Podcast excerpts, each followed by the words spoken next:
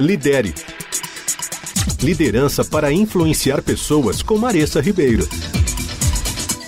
Semana passada eu apresentei alguns aspectos positivos e negativos em relação ao julgamento de situações e de pessoas. Eu comentei que ser alguém que julga com sabedoria situações traz confiança para a equipe. Além disso, eu também falei que julgamento é o processo de formar opinião sobre algo, discernindo e comparando evidências.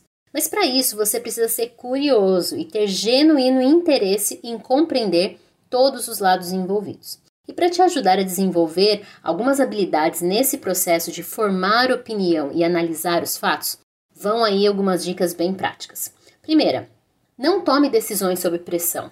Sei que às vezes as situações exigem decisão e atitude rápida, mas sempre que possível, adie algumas decisões para que você tenha tempo para analisar melhor os fatos. Mas não adie demais também, porque isso também não gera confiança para sua equipe. Tente achar esse equilíbrio aí. Analise em detalhes e considere todas as diferentes perspectivas. Isso pode evitar muitos problemas. Busque informações para considerar essas diferentes perspectivas.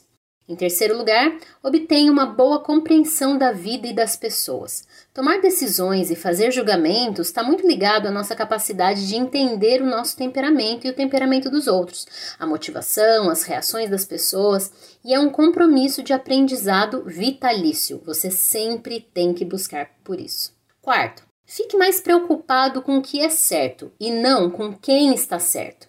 Foque no problema, na causa real e não nas pessoas. Quinto elemento: procure informações. Não deixe o seu orgulho impedir você de pedir opinião e até as perspectivas das outras pessoas que estão à sua volta. Em sexto, antes de julgar, verifique se você não está olhando para a situação do seu próprio ponto de vista e perspectiva. Então, tente sempre ser muito objetivo, objetiva na situação. E, se possível, tente olhar para a situação meio que fingindo que você é uma outra pessoa, só para ter uma outra perspectiva. Sétimo, olhe para a raiz do problema sem deixar as emoções externas o influenciarem. O que, que isso quer dizer? Às vezes as pessoas envolvidas trazem muita pressão para a situação. Elas jogam toda a emoção delas em cima de você e esperam que você fique do lado delas. Então, tenha um compromisso real com a verdade e com a situação. Em oitavo e último lugar, perdoe. Não congele a sua visão sobre as pessoas por erros passados dê uma segunda chance e esteja sempre aberto, aberta para ensinar. Lidere. Liderança para influenciar pessoas com Maressa Ribeiro.